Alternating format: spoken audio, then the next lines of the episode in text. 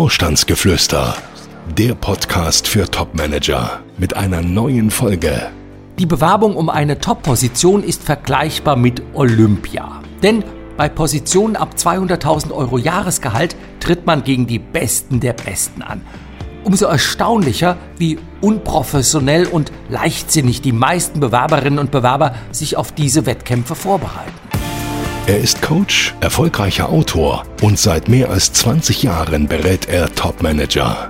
Jetzt gibt Dr. Detambell im Gespräch mit Konstantin Müller Einblick in Themen und Trends auf Führungsebene. Sie hören Vorstandsgeflüster.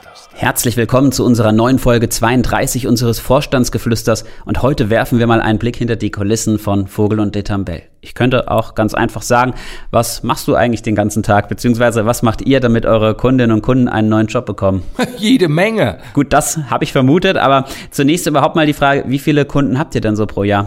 Ach so, im Schnitt 160 bis 200, würde ich mal sagen. Also, oder konkreter. 2019 hatten wir 173 Kunden, 2020 waren es 162. Ja, und 2021 werden wir vermutlich knapp die 200 erreichen. Jetzt sagte ich ja eben, wie viele Kunden habt ihr pro Jahr? Das ist ja nicht ganz richtig, denn ihr habt ja auch Kundinnen. Ja, und zwar gar nicht mal so wenige. Also zumindest mehr, als man erwarten könnte. Denn sicherlich liegt der Frauenanteil bei uns bei circa ja, 20 Prozent. Keinesfalls ist es aber so, dass 20 Prozent der Top-Positionen der Wirtschaft in weiblicher Hand wären.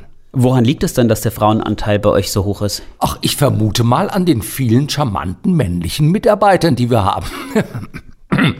ist natürlich ein Spaß. Nein, ich vermute, dass Frauen sich möglicherweise leichter damit tun, professionelle Hilfe einzukaufen. In der Tat, das ist ja eigentlich erstaunlich. Es geht ja, wenn man eine neue Top-Position sucht, um sehr viel also um viel Geld, aber auch um berufliche Zufriedenheit, die eigene Zukunft etc. Und trotzdem gehen viele einen solchen Prozess eher etwas, naja, ich sag mal, hemdsärmlich an. Ja, so ist das. Und das wundert mich auch. Denn wenn man mal überlegt, also nur als Beispiel, da kommt jemand auf uns zu, ist um die 50 Jahre alt, verdient 250, 500, 800.000 Euro oder noch mehr, hat also noch 17 Jahre zu arbeiten, in denen er circa 10 Millionen in der Summe verdienen möchte, da könnte man doch eigentlich erwarten, dass jemand sehr professionell in einen solchen Prozess einsteigt. Also nicht auf Glück und Zufall hofft, sich an keiner Stelle Blößen gibt, aber in der Regel ist erstmal das Gegenteil der Fall. Das geht schon damit los, dass man hofft, dass der Headhunter schon das Problem für einen löst. Das geht damit weiter, dass man in die Vorstellungsgespräche stolpert nach dem Motto, das wird schon werden und das endet damit, dass man seine Unterschrift unter Arbeitsverträge setzt, ohne sich vorher wirklich das Unternehmen sehr genau angeschaut zu haben, ob es wirklich eine gute Wahl ist. Was meinst du mit guter Wahl? Naja, viele Unternehmen bzw. viele angebotene Positionen sind echte Feuerstühle. Das eine oder andere Unternehmen ist kurz vor der Pleite, die Führungsmannschaft völlig überaltert, die Produkte nicht mehr wettbewerbsfähig oder ja, die zukünftigen Vorgesetzten sind Choleriker, schreckliche Dinge. Aber warum tut man sich das an? Oder anders gefragt, warum schauen denn die Bewerber nicht genauer hin? Ja, vielleicht, weil sie glauben, keine Wahl zu haben. Nur ein einziges Angebot liegt ja vor und äh, Gott, wenn man das ablehnt, dann ist es weg. Das mag der Grund sein, ja. Aber ich meine, so ist es doch auch. Man hat doch in der Regel nur ein Angebot, wenn überhaupt. Na, man könnte auch mehr Angebote haben, wenn man sich denn darum bemüht. Aber klar, wer nur darauf wartet, dass der Headhunter einem die passenden Angebote auf dem Silbertablett serviert, der muss sich mit dem zufrieden geben, was einem da serviert wird. Letztlich, ich kann das immer nur wiederholen, ist es auch im Bewerbermarkt wie im Immobilienmarkt. Die besten Objekte, die werden weder offen ausgeschrieben noch über den Makler vergeben. Die besten Objekte brauchen auch keinen Makler, denn die besten Objekte gehen weg wie warme Semmeln. Sehr schnell, unter der Hand, geräuschlos, Kaum jemand bekommt es mit. Jetzt aber doch zurück zu unserem heutigen Thema. Was genau macht ihr bei Vogel und Detambell eigentlich? Also, was ist euer Erfolgsrezept, mit dem eure Kundinnen und Kunden einen neuen Job bekommen? Na, zu Beginn unserer Zusammenarbeit überlegen wir erstmal sehr genau, wie die nächste Position unseres Kunden, unserer Kundin aussehen muss. Wir entwickeln eine konkrete Zielsetzung und wenn nötig auch ein oder zwei Alternativen dazu.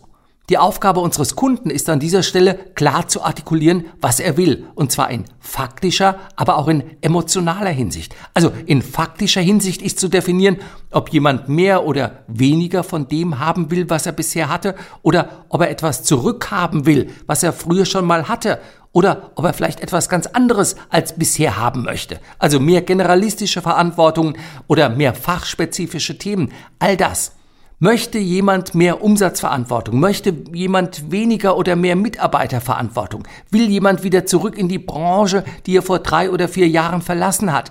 Will jemand sein Aufgabenspektrum deutlich erweitern oder möchte er sich stärker fokussieren? Das alles sind Beispiele für die klassischen Fragen, die es in diesem Zusammenhang zu beantworten gilt. Was ist denn mit den, ich sag mal, emotionalen Aspekten? Ein ganz wichtiger Punkt. Auch die dürfen nicht zu kurz kommen. Also, wie zum Beispiel muss die Zusammenarbeit mit den zukünftigen Geschäftsführerkollegen aussehen, damit die Arbeitsatmosphäre den eigenen Vorstellungen entspricht. Oder andersrum, vielleicht möchte jemand ja gar keine Kollegen haben und viel lieber als General Manager oder als Alleingeschäftsführer ein Unternehmen alleine managen.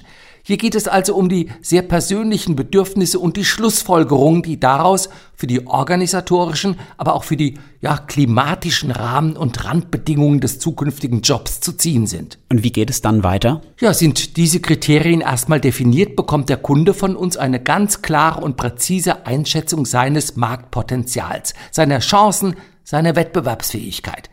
Wir sind darin auch sehr direkt und ungefiltert, will ich mal sagen. Also wir sagen jemandem, wenn wir den Eindruck haben, dass er sich und seine Chancen im positiven wie im negativen Sinne falsch einschätzt. Wir sagen auch offen und ungeschminkt, wenn wir seine Ideen und Vorstellungen für unrealistisch oder für karrierestrategisch ungeschickt halten. Das heißt, es geht erst einmal darum, jemanden sehr punktgenau im Markt zu positionieren. Ja, wir fragen uns, was jemand einzigartig macht. Durch welche Erfahrungen und Kenntnisse hat jemand einen Wettbewerbsvorsprung vor den anderen Führungskräften und wie muss der Markt beschaffen sein, indem man diesen Wettbewerbsvorteil voll ausspielen kann? Okay, Positionierung im Markt und klare Fokussierungsgespräche. Damit hätten wir schon mal den ersten Schritt. Wie geht's dann weiter? Wenn die Kriterien definiert sind, dann tragen wir alle Unternehmen zusammen, in denen es diese Position in dieser Konstellation gibt, in denen also diese Kriterien erfüllt sind. In einem weiteren Schritt geht es dann darum, ja, die Spreu vom Weizen zu trennen, also alle Firmen wieder aus der Liste zu werfen, bei denen wir keine Hinweise darauf haben, dass diese Positionen demnächst auch zur Neubesetzung anstehen werden. Denn es macht ja keinen Sinn, sich für eine Position zu bewerben, wenn diese eigentlich gut besetzt ist. Ja, das stimmt wohl. Was ist mit den Bewerbungsunterlagen? Die müssen ja auch geschrieben werden. Ja, und auch darum kümmern wir uns. Wobei ich doch mal vermute, dass die meisten eurer Kunden bereits über Bewerbungsunterlagen verfügen, oder? Ja, durchaus.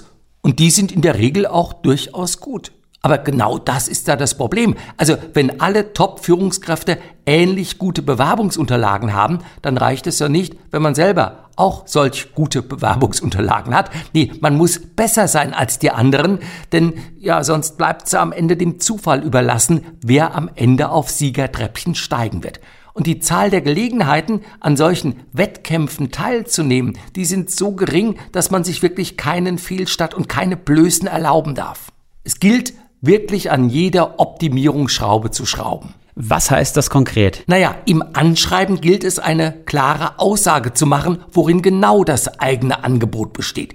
Also sich als Generalist darzustellen, der eine breite Erfahrung hat und mit einer Mischung aus Hands-on-Mentalität, strategisch-analytischem Denken, effektiver Arbeitsweise für nachhaltige Win-Win-Situationen und Erfolge sorgt und nun eine entsprechende Herausforderung sucht, also diese Art von Geschwafel, die sollte man einfach seinen Mitbewerbern überlassen. Gibt es denn ansonsten noch etwas zu beachten? Naja, das Anschreiben, das wir für unsere Kunden erstellen, das ist von der Form her bewusst im Stile eines persönlichen Briefes geschrieben und in einem, ja, Zungenschlag, der dem Empfänger der Bewerbungsunterlagen entspricht. Okay, und der Lebenslauf? Naja, auch hier geht es nicht nur darum, die einzelnen Fakten fehlerfrei darzustellen.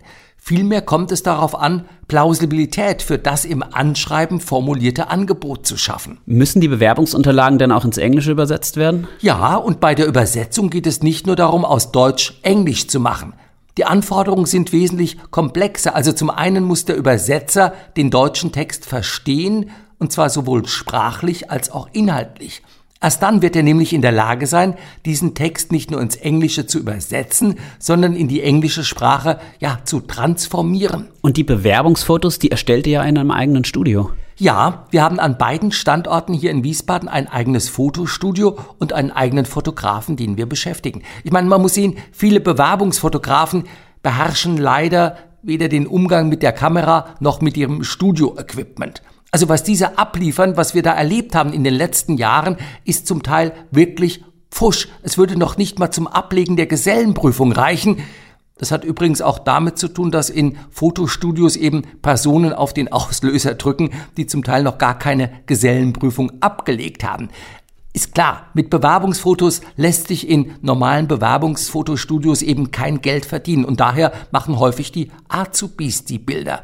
Ein Wiesbadener Fotograf hat mir mal gesagt, wer als Fotograf etwas drauf hat, der arbeitet nicht im Fotostudio, um für 50 Euro zwischen Tür und Angel Bewerbungsfotos zu machen. Ihr betreibt ja einen ganz schönen Aufwand. Ja, und mit Recht, denn bei unseren Kunden geht es um Top-Jobs, also um Positionen, die auf drei oder fünf Jahre hochgerechnet für ein Unternehmen eine Millioneninvestition sind. Hinzu kommt, dass die Adressaten der Bewerbungsunterlagen sich auch immer sofort die Frage stellen, ist dieser Herr bzw. diese Dame geeignet, unser Unternehmen nach außen hin zu repräsentieren? Macht dieser Bewerber eine gute Figur? Und so gesehen kann man den Fotografen, die Land auf Land ab Bewerbungsfotos produzieren, noch nicht mal einen Vorwurf machen. Kunden, die sich auf einen Job ab 200.000 Euro Jahreseinkommen bewerben wollen, die dürften nämlich nur sehr selten in diesen Fotostudios auftauchen. Also statistisch gesehen liegt dieser Anteil sogar bei circa 0,2 Prozent.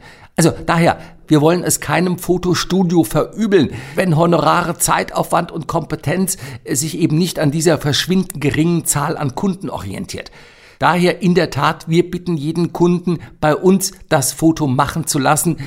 Ich sage es einfach mal ganz platt. Wir wissen, wie es geht. Wir haben es über die Jahre dann doch gelernt, für Topmanager Top-Fotos zu produzieren. Ja, und neben Fotos bietet ihr jetzt auch Filme an. Ja, völlig richtig. Denn gute Fotos gibt es dann halt auch immer mehr. Aber so richtig Sympathie vermitteln kann man ja mit einem Foto auch nur zum Teil. Nein, wir machen Manager-Porträtfilme, so nennen wir das. Eine Minute lang filmen wir den Kunden und bringen seine Kernaussagen auf den Punkt. Und zwar mit besten Ergebnissen. Also man sieht an den Klickzahlen sehr schön, für diese Filme interessiert sich jemand. Und ja, unsere Kunden bekommen nicht nur wesentlich mehr Einladungen dadurch, sondern auch die Gespräche in den Unternehmen laufen ja wesentlich besser. Man ist wesentlich schneller beim Punkt bei dem, was der Bewerber für das jeweilige Unternehmen tun kann.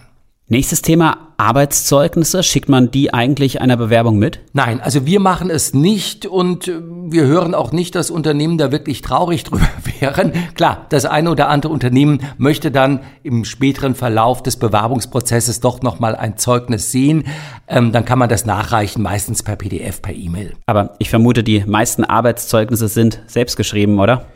Ja, und das Schlimmste bei Arbeitszeugnissen, die sich ein Manager selbst schreibt, wenn man es merkt, dass dieser Manager sich selbst das Zeugnis geschrieben hat, denn dann ist es im Grunde entwertet. Ein Zeugnis, das man sich selbst ausstellt, hat wirklich keinen Wert. Deswegen übernehmen auch wir an dieser Stelle das Schreiben der Arbeitszeugnisse für unsere Kunden. Die stimmen das dann mit dem Unternehmen ab, geht meistens so durch. Also auch das ist bei uns äh, ja Bestandteil der Dienstleistung. Interessiert sich denn heute der Leser überhaupt noch für solche Zeugnisse? Kaum noch. Also die Arbeitsgerichte haben in den letzten Jahren doch dafür gesorgt, dass alle Arbeitszeugnisse auf Top-Level sehr gut sein müssen. Und wenn Zeugnisse alle sehr gut sind und auch dieselben Formulierungen haben, ach Gott, man wirft noch mal einen Blick drauf, aber so richtige Überraschungen erwartet man eigentlich nicht im Zeugnis und deswegen ja, also für das Lesen von Arbeitszeugnissen, äh, das ist nicht vergnügungssteuerpflichtig. Und worauf legt ihr Wert bei einem solchen Zeugnis? Worauf kommt es an?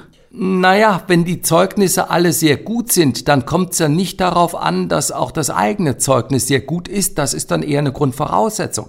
Nein, man kann Zeugnisse nutzen, um sich für den nächsten Job bessere ja, Ausgangsvoraussetzungen zu schaffen. Also ich sag's mal anders. Wenn man sich das Zeugnis selber schreiben kann, kann man ja wenn man sagt, ich möchte zukünftig dieses oder jenes tun, sich das im eigenen Zeugnis schon mal bestätigen lassen, dass man das in der Vergangenheit getan hat. Klar, es sollte wahrheitsgemäß sein, aber die Frage ist ja schon eine Aufgabe, die man zukünftig stärker tun will als vielleicht in der Vergangenheit, wenn man die im Zeugnis etwas größer darstellt als habe ich schon gemacht und andere Dinge eher im unteren Teil verschwinden lässt, kann man damit auch die Dinge richtig akzentuieren. Ein wichtiges Thema dürfte ja auch die Darstellung in den sozialen Netzwerken sein, also Xing, LinkedIn etc. Ja, wir warnen zwar unsere Kunden davor, auf diese sozialen Medien zu viel Hoffnung zu setzen. Also die Wahrscheinlichkeit, über diese sozialen Netzwerke wirklich einen neuen Job zu bekommen, sind sehr gering und trotzdem sollte natürlich das, was man dort schreibt, perfekt sein. Ein anderes Thema, vielleicht sogar das wichtigste, die Vorstellungsgespräche. Wie bereitet ihr eure Kunden denn darauf vor? Ja, mit allem drum und dran. Wir werfen die Kamera an, wir stellen typische Fragen und schauen dann, schafft es jemand in den Antworten wirklich auch rüberzubringen, wofür es sein Geld wert ist, oder ist das das übliche Geschwafel? Also, wenn man bei den Schwächen nach von der Ungeduld redet und bei den Stärken von effektiv und loyal, dann ist das das übliche Geschwafel. Das ist aber nicht zielführend. Nein, es muss nach einem solchen Gespräch jedem klar sein, wofür ist dieser Bewerber sein Geld wert. Und da haben wir eine gewisse Methodik entwickelt, mit dem es wirklich gelingen kann, das in den Vorstellungsgesprächen rüberzubringen. Und das trainieren wir mit unseren Kunden. Um was kümmert ihr euch dann sonst noch so? Ach, ich sag mal, um all das, was man auf Top-Level so braucht. Also wenn es darum geht, Aufhebungsverträge zu verhandeln oder wenn es darum geht, Karrierefehlentscheidungen zu verhindern, Arbeitsvertragsangebote zu prüfen, das sind alles so Themen. Auf den Punkt formuliert. Okay, wenn ich zusammenfasse, damit eure Kundinnen und Kunden am Ende auch Erfolg haben, gibt es nicht einen geheimen Trick, sondern es ist im Grunde genommen eine Abfolge von vielen Einzelmaßnahmen und Optimierungsschritten, die am Ende zur neuen Top-Position führen. Genau, so ist das. Na dann, dann war's das mal wieder für heute und nächste Woche gibt es eine Premiere hier bei uns. Zum ersten Mal stellen wir hier ein Buch vor und zwar das neue Buch von Hans-Rainer Vogel und Dr. Daniel Detambell. Daniel, wie heißt das Buch? Erfolgsstrategien für den verdeckten Stellenmarkt. Und schon mal vorab gefragt, lohnt es sich denn das Buch zu lesen? Was soll ich denn jetzt dazu sagen? Als Autor bin ich vielleicht etwas befangen bei dem Thema. Na gut, dann nehmen wir uns das Buch nächste Woche doch einfach mal etwas genauer unter die Lupe. Und bis dahin wünsche ich Ihnen alles Gute. Ich freue mich auf nächste Woche. Bleiben Sie reich an Erfolgen. Gibt es Fragen, die Dr. Detambell Ihnen beantworten kann? Schreiben Sie uns. Unsere E-Mail-Adresse podcast.vogel-detambell.de Folgen Sie uns und schalten Sie nächste Woche wieder ein. Vorstandsgeflüster